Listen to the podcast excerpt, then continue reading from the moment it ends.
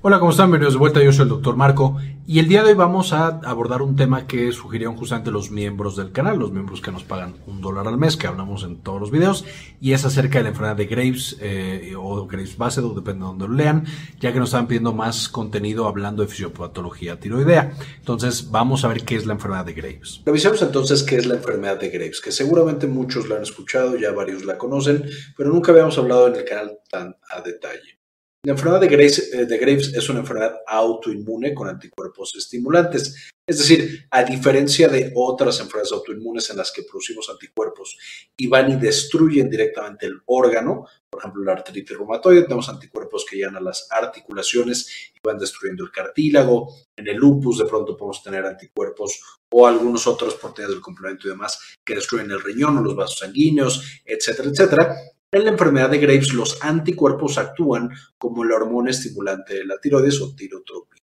Entonces, en lugar de que, una vez más, destruyan este órgano, básicamente incrementan su función y, por lo tanto, también incrementan su tamaño. Ahora, además, en el cambio de esta función, ya quedamos que vamos a tener bocio, que es el crecimiento de la glándula por la estimulación de los anticuerpos, y los pacientes frecuentemente van a tener exoftalmos, que es esta patología en la cual los ojos se, ven como si se fueran a salir de la órbita, que de hecho puede llegar a causar daño permanente al ojo y por supuesto puede ser bastante grave. Esto se, se conoce en términos médicos, sería oftalmopatía de Graves y va a ser un poquito producto de algunas de las alteraciones que encontramos del sistema inmunológico. Esta oftalmopatía de Graves es extremadamente importante. No todos los pacientes la tienen tan severa. Eh, no la vamos a abarcar con mucho detalle en este video, ni vamos a enfocar un poquito más en los aspectos tiroideos. Sin embargo, por supuesto, esto es algo que el oftalmólogo tiene que estar al tanto de lo que está sucediendo y tiene que dar en muchas ocasiones tratamiento en pocas afortunadamente quirúrgico, pero en muchas de ellas algún tipo de tratamiento y de seguimiento para que no se lesione el nervio óptico, la córnea, alguna otra estructura dentro del ojo. Eh, la enfermedad de Graves, también conocida como Graves Basedow, eh, puede ser parte de una autoinmunidad mayor, de un paciente que tiene un síndrome en el cual varias glándulas están afectadas y están viendo comprometida su función normal debido a la presencia de autoanticuerpos. A este síndrome un poco más amplio se le conoce como síndrome autoinmune poliglandular.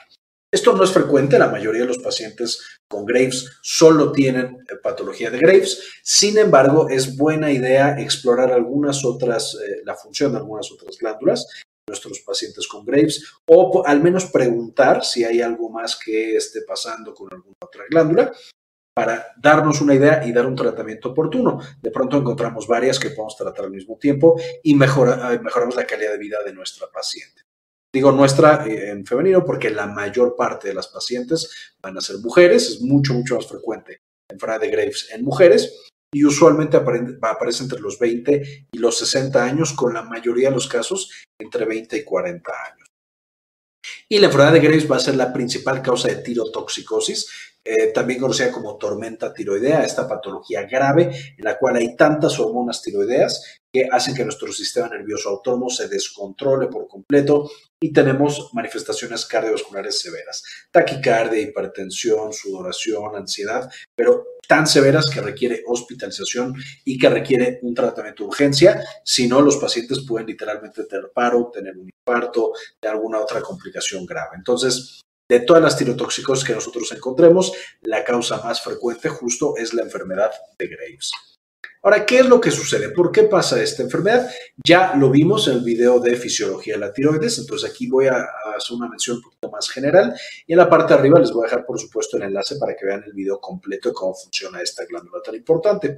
Pero esencialmente nosotros tenemos el hipotálamo. El hipotálamo va a producir una primera hormona, que es la TRH o hormona liberadora de tirotropina.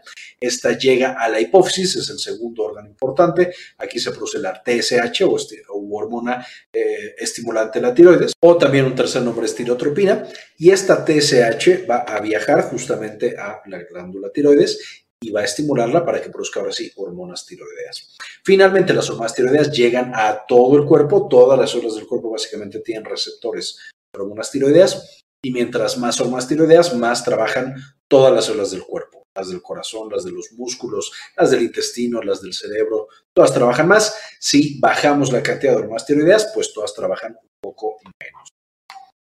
Entonces, si lo vemos un poquito más específico, vamos a quitar el hipotálamo y la TRH para hacerlo más sencillo. Nosotros tendríamos la hipófisis o TSH y la glándula tiroides. Nosotros vamos a tener los receptores de tirotropina o de hormona eh, justamente estimulante de la tiroides. Y la hipófisis secreta esta TSH de nuevo en respuesta a lo que hace el hipotálamo. Una vez que la secreta, activo mis receptores, se produce hormonas tiroideas. Estas hormonas tiroideas, importante mencionar que tienen un mecanismo de retroalimentación negativa. Mientras más hormonas tiroideas, más apago hipófisis y más apago eh, hipófisis e hipotálamo. Y entonces se apaga a su vez esto produzco menos hormonas tiroideas. Eso siempre nos mantiene en un bonito balance. Vamos a utilizar un número inventado, pero vamos a poner que entonces queremos mantener en 9 a nuestras hormonas tiroideas. Si ya tengo 9, entonces se apaga el mecanismo de producción y me quedo 9. Si ya se están destruyendo estas 9 que tenía, bajo a 8 o bajo a 7, se apaga el mecanismo de retroalimentación negativa, el cuerpo siente que ya no hay suficientes hormonas y entonces incrementa TRH y TSH, hay más de estos bolitas azules que activan sus receptores y aumento la hormona tiroidea otra vez a 9, que es el número que me gusta. Si de pronto un día me equivoco y se empieza a producir mucha hormona tiroidea, llego hasta 11, entonces hay muchas hormonas acá, se apagan las de acá arriba, la TSH, entonces hay menos bolitas azules, hay menos producción de hormonas tiroideas y regreso a 9. Una vez más, siempre vamos a buscar eh, tener este balance, esta retroalimentación negativa eh, para mantener las hormonas tiroideas en un nivel adecuado. El gran problema es que las pacientes que tienen enfermedad de Graves, voy a hablar en femenino porque es la mayoría de las, de las pacientes, sin embargo, vamos a tener por supuesto también hombres que sufren de la enfermedad de Graves. Vamos a tener anticuerpos de Graves. ¿Qué son los anticuerpos de Graves? El sistema inmune de estas pacientes.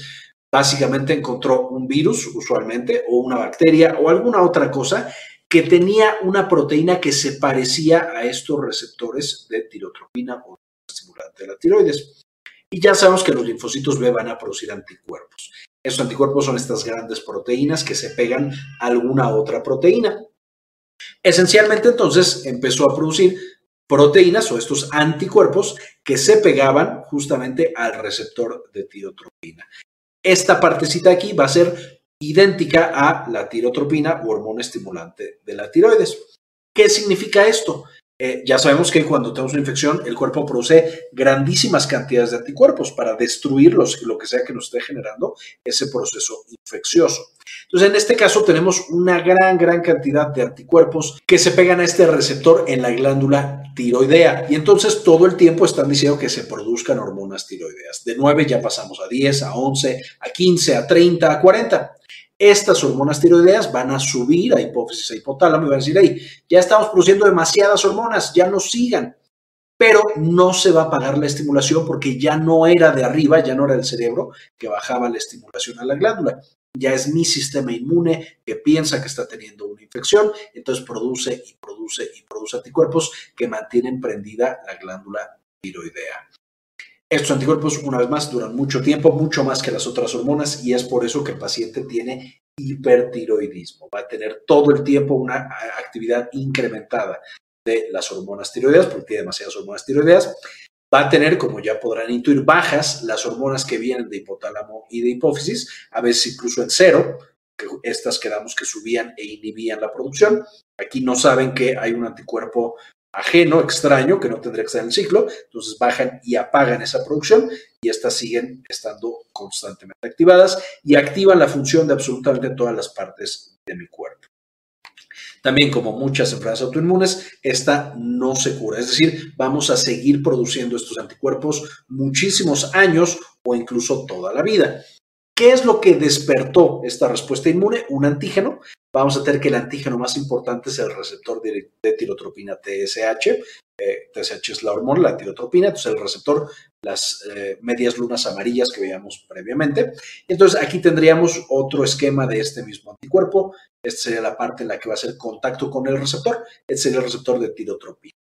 Quedamos que no es el único antígeno, podemos tener también anticuerpos en estos pacientes contra tiroglobulina, contra peroxidasa tiroidea y el sin sodio-yodo. Todas estas proteínas ya las vimos en este video previo de cómo funciona la tiroides. Y las menciono solamente para eh, comentar que de pronto podemos tomar estudios y encontrar que hay autoanticuerpos contra todos estos antígenos, aunque el más importante, el que nos va a dar el hipertiroidismo, es este autoanticuerpo contra el receptor de tirotropina. Este es el que más vamos a encontrar en sangre incrementado y el que nos va a dar, por supuesto, el diagnóstico de enfermedad de Graves. Y entonces vamos a hacerle ahora pruebas a esta paciente. ¿Por qué? Porque sospechamos que tiene enfermedad de Graves justamente porque es una mujer, a lo mejor está en la edad de riesgo, o es un hombre y está en la edad de riesgo, va a tener esta patología de eh, exoftalmos, va a tener bocio y tiene como si todo su cuerpo estuviera hiperactivo, todo le trabaja de más. Cuando le tomamos la prueba, vamos a encontrar que se produce hasta arriba, recordemos, es la TRH, TSH y la 3, T3 y T4, que son las hormonas tiroideas. Vamos a suponer que el nivel es 1, 3 y 9. Mientras se produzca una de TRH, se producen 3 de TSH en hipófisis y 9 de T3 y de T4 en justamente la glándula tiroides. Esto es lo que encontramos en la sangre. Si de pronto subiera esta a 10, entonces esta a lo mejor se queda en 1 y esta baja a 2 este se queda en 10 y regresa después a 9. Si esta baja a 5, entonces estas incrementan. Ese es el ciclo de retroalimentación que vamos a tener siempre con estas hormonas. Entonces tenemos 1, 3 y de pronto vamos a tener que con la presencia de estos anticuerpos eh, se empieza a incrementar. Esta glándula está trabajando todo el tiempo. Entonces ya tenemos 20 de producción de hormonas tiroideas. Este 20 de hormonas pues va a subir, va a apagar a la hipófisis porque hay demasiada actividad, entonces la TRH va a bajar y vamos a tener que también la TSH va a bajar porque si ya hay demasiadas hormonas no hay que seguir produciendo. Sin embargo, por supuesto, se mantiene esta muy elevada concentración de hormonas tiroideas porque no era un problema en el eje, en el eje hipotálamo hipófisis tiroides, era que existía este anticuerpo extra que lo está prendiendo todo el tiempo. Entonces, en las pruebas de función tiroidea vamos a encontrar incrementadas las hormonas tiroideas T3 y T4, principalmente T4 son las que se utilizan para el diagnóstico de hipertiroidismo, pero de nuevo ambas pueden estar incrementadas y vamos a encontrar muy disminuidas la TSH y la TRH. La TRH no siempre se mide, pero bueno, en términos generales vamos a encontrar que este va a ser el perfil en la prueba, el perfil tiroideo o en las pruebas de función tiroidea típico de una enfermedad de Graves.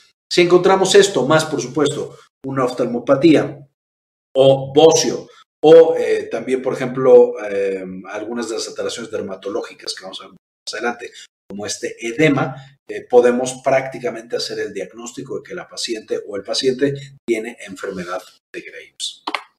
Ahora, ¿cuáles son los signos y síntomas? Primero que nada, la oftalmopatía es una cosa característica de estos pacientes. Esencialmente los ojos van a ser un poquito saltones. Y esto es porque como parte del proceso de la enfermedad, los fibroblastos que están en la parte de atrás del ojo empiezan a producir mucho más producto, mucho más cosas, y eso va empujando el ojo hacia adelante.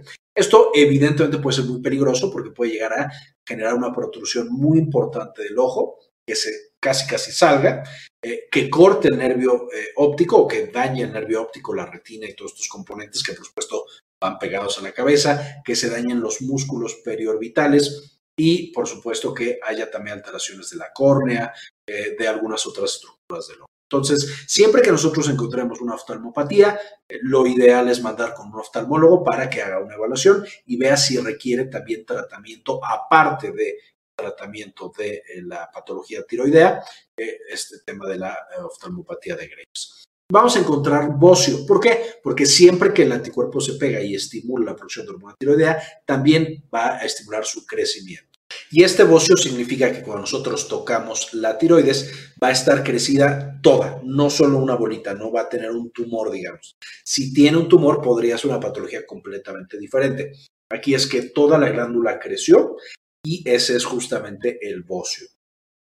Vamos a tener alteraciones francas del estado cardiovascular, todo está trabajando de más, entonces el corazón o el paciente tiene taquicardia, hipertensión, tiene arritmias.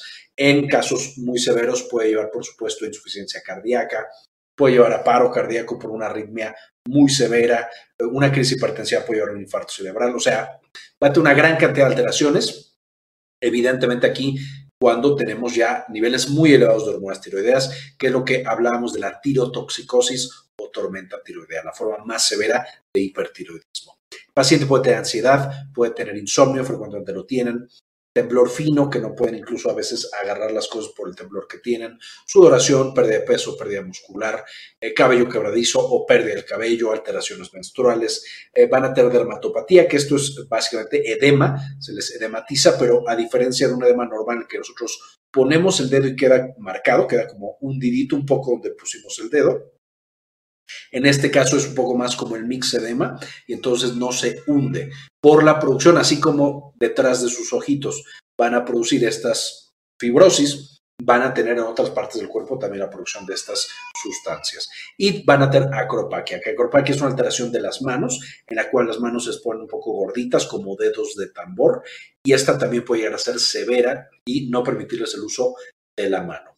Importante mencionar que todo lo que mencionamos aquí va a ser un poquito proporcional a la patología tiroidea que tienen. Es decir, pueden tener oftalmopatía leve, que ni siquiera se le nota al paciente, y bocio pequeño, que ni siquiera se le nota al paciente, o puede haber casos mucho más graves, por supuesto, que requieran estas intervenciones más agresivas. Lo mismo aplica para todas y es por eso que tenemos que estar muy pendientes. Uno, cómo llega el paciente para saber si inmediatamente lo mandamos con el oftalmólogo, con el dermatólogo eh, y al tratamiento casi casi de urgencia de ese hipertiroidismo o a lo mejor lo mandamos para una interconsulta, pero no es una urgencia porque el paciente no está teniendo eh, estas alteraciones tan severas.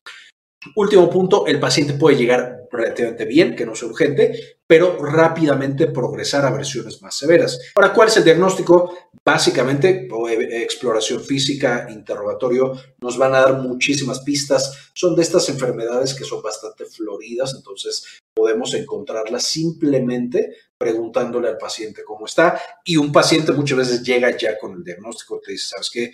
Yo investigué en Internet, esto es lo que tengo. Y muchas veces es así de nuevo por la claridad que hay en el diagnóstico de esta enfermedad. Ya que tenemos ese paciente, evidentemente tenemos que hacer pruebas de función tiroidea, justo para corroborar que hay un hipertiroidismo y anticuerpos antirreceptor de tirotropina. Se buscan también otros antianticuerpos, pero ese es el más importante y que nos da ahí tal cual el diagnóstico de Graves. Como mencionaba, también una evaluación oftálmica y una evaluación dermatológica son muy buenas para determinar qué tanto compromiso hay de estos otros eh, órganos tan importantes. Entonces, también es buena idea mandar a los pacientes a ese tipo de interconsultas desde el principio o ya que vemos que son más necesarias. ¿Cuál es el tratamiento de estos pacientes? No es tan complejo, esencialmente es yodo radioactivo.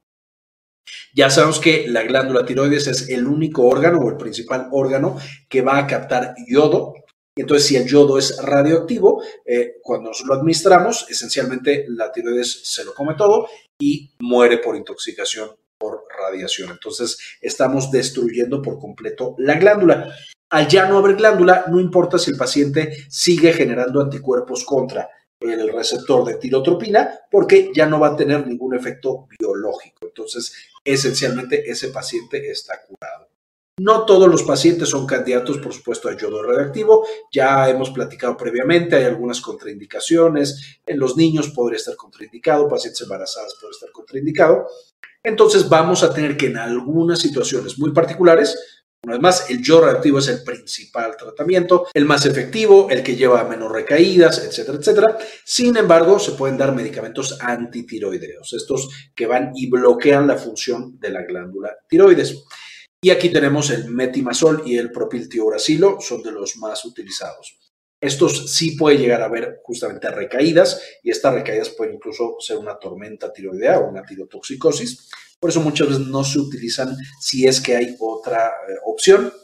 Vamos a tener para la tormenta tiroidea, cuando ya tenemos taquicardia y todos estos síntomas severos, eh, beta bloqueadores como propranolol, atenolol, y propranolol, eh, que estos ya los hemos revisado en videos previos de farmacología, viendo cómo se usan, les voy a dejar en la parte de arriba el enlace.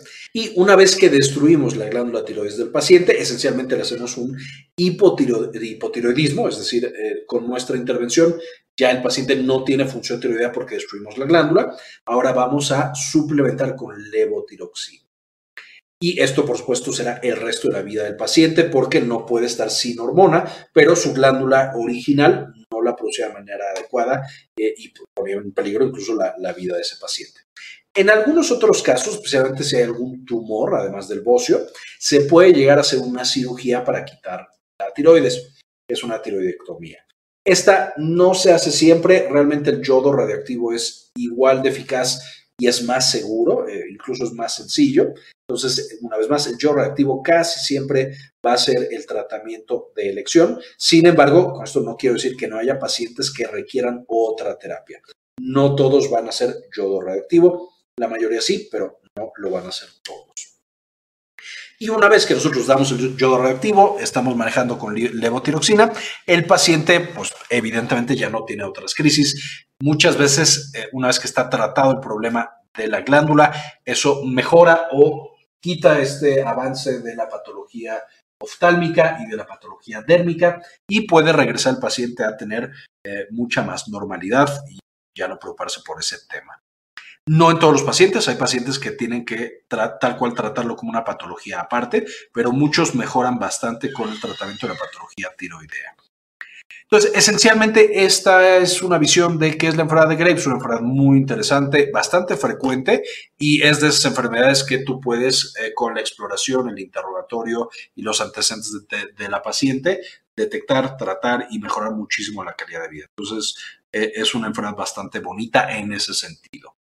Ahora, eh, antes de terminar, por supuesto, quisiera agradecer a algunas de las personas que han sido por el canal con una donación mensual de uno o dos dólares. Y, como mencionaba previamente, este video en parte surge de eh, la solicitud que me hicieron algunos miembros eh, de hablar un poquito más de fisiopatología tiroidea. Entonces, este video se lo quiero dedicar a Gustavo Francioli, Aldo Novelo, David Sosa Mesa, Bajo la Lupa, Antonio Guizar, Yami Pascasio, Malinche Carrascosa, Luis Fernando Zacarías, Rodrigo Álvarez, Sandy Oliva, Javier Mejía, Gilberto Argueta, Doctor Mineralín, Enrique Segarra, Jorge Sebeltrán, María Eugenia, Iván del Castillo, Catherine Guerra, Julio César, Diego Aceves, Hermelín Yard González y doctora Susana Vidal. Muchas gracias por el apoyo que nos brindan cada mes. Evidentemente también no puedo irme sin dejarles las referencias de las que saqué la información para este video, para que puedan consultarlas y para que puedan aprender mucho más de esta patología tan interesante. Quería comentarles también que ya tenemos activada nuestra clínica en línea, Clínica Cares. Eh, nos pueden encontrar en clinicacares.com.mx para agendar alguna consulta. Principalmente atendemos los temas de salud de la mujer y también, por supuesto, consulta general. Si tienen alguna duda, alguna consulta, aquí en clinicacares.com.mx nos pueden encontrar. Muy bien, esto fue todo por el video. Espero les gustara, le entendieran y, como siempre, ayúdenos a cambiar el mundo. Compartan la información.